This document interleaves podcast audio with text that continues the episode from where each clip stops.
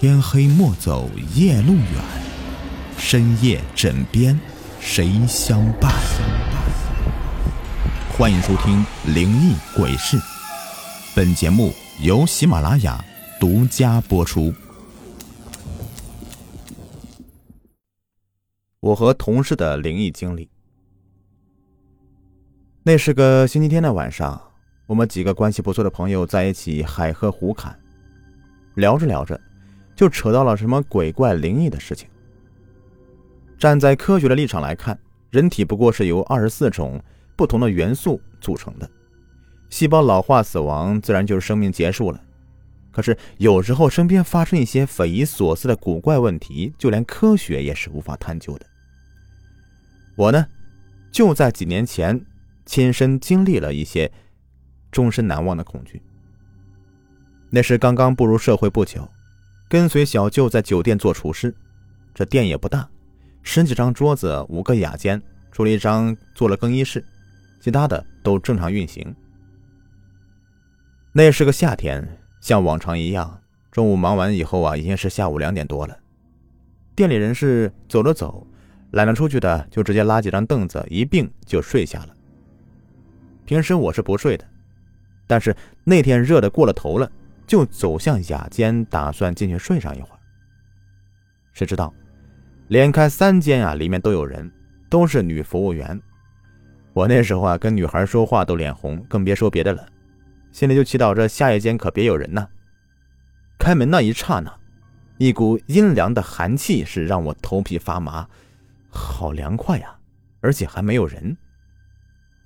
高兴之余，就很快的并齐四张凳子。往上面一躺，闭上眼睛，就打算好好的休息休息。就在那个时候，一股现在想起都让我后背冰凉的恐怖事情就发生了。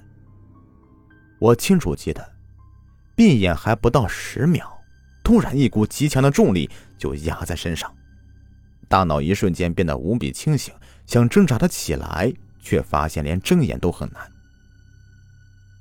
又迷了，这种感觉我相信很多人都有。传统说法叫做鬼压床，按老人的说法叫做迷了，也就是体质火性不足导致不干净东西沾了身了。小时候也有过，当时吓得不行，外婆就在我枕头下面压了把剪刀，说能辟邪。别说啊，在家还真就从此没有过了。对这个我很有经验，就慢慢的蜷缩手指，一点点的伸展胳膊。终于胳膊能动了，我也顺势坐了起来，晃了晃脑袋，吸了一口气，又转头打算睡下。因为我知道，迷过一次，第二次几乎是不可能的。可是我的脑袋还没有碰到凳子呢，就轰的一下子，我被压了下去。我当时惊恐极了，我从来没有如此过，也没有听谁说谁经历过。人在非常清醒的时候，竟然能够再次被鬼压床。当我再次挣脱以后，背后冷汗都打湿我的衣服了。这房间肯定有问题，不是死过人，那就是下面有坟呐。当时胆子也大，明明知道有心出去，可又舍不得这个阴凉，站起来又走了有几分钟，把凳子弄得哗哗作响，想借此来吓唬吓唬那不干净的东西，又转身躺下。当再次刚刚闭上眼，又是毛骨悚然的费力挣脱以后，头也不回的是跑出这个雅间。五点上班的时候还心有余悸的，看到刷碗的阿姨过来了，阿姨是本地人，就住小区的后面，于是我跑过去问，我说：“咱这个店下面以前是不是有坟呢？”阿姨说：“是啊，这地方以前是个乱坟岗，埋的人怕有百十号啊。”说完，发现他们一个一个都是安静的瞪着眼。我就问道：“你你们相信这世上有鬼吗？”场面顿时就热闹起来了。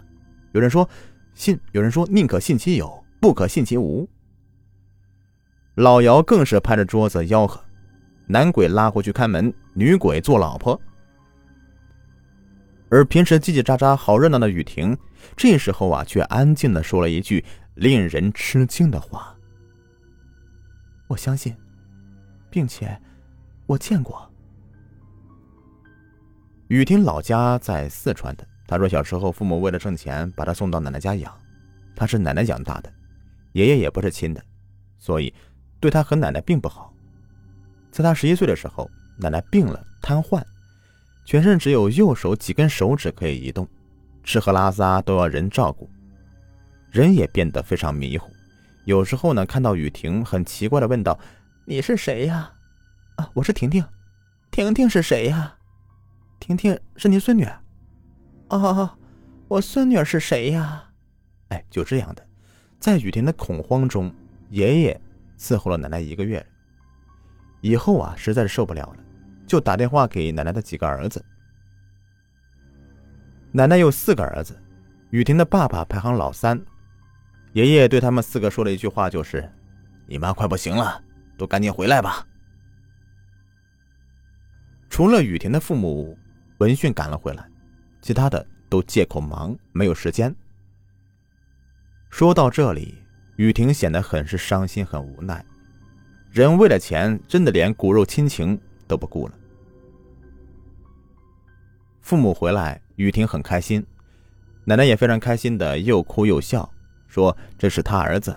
这一刻，奶奶好像不迷糊了。而就在父母回来的第三天下午，雨婷放学回到家时候，看到自家门口有几只猫在徘徊。等进了屋子，一股浓重的说不出的古怪味道呛得她难受。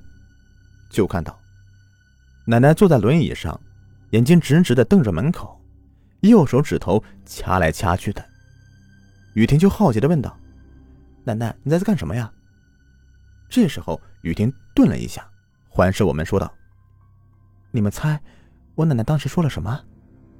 我们摇头不知，但是谁都看到她眼睛里的恐惧。奶奶慈祥的说着：“我在算日子呢，快了，快了。”听到一个活人算自己什么时候死。让谁遇到谁敢说不怕呀？最让雨婷害怕的是后五天。奶奶真的是去了，每天都会吵闹的奶奶那天出奇的平静，只是静静的看着门外的路，像是思考究竟该从哪儿走。那天门外的猫出奇的多，密密麻麻的各种颜色的到处都是。奶奶的尸体整整停放了八天。等到所有儿子回来以后，才正式下葬。四川的习俗呢，要剪下每一个孙辈的一个衣角，让逝者握在手里，祈求平安。奶奶的手紧紧的握着，怎么也掰不开。后来雨天大伯说：“妈，你松下手，把这个拿着，要保护婷婷他们平平安安的。”说来也奇怪啊。奶奶的手就慢慢的自己松了，在场的人都吓得不行。这塞到奶奶手里的时候啊，她的手慢慢的又紧紧的握着。奶奶下葬时候，家里人都是哭的悲痛欲绝。雨婷的眼睛已经肿了，看着奶奶孤零零的坟头，她知道奶奶永远的没了。雨婷讲的。恐怖成分并不多，却让我想到了至亲至情，能拥有的时候一定要好好珍惜，别将来后悔的时候只能够睹物思情。树欲静而风不止，子欲养而亲不待。好了，本期故事已播完。如果喜欢听我讲故事，别忘了点击我的订阅、收藏，还有关注。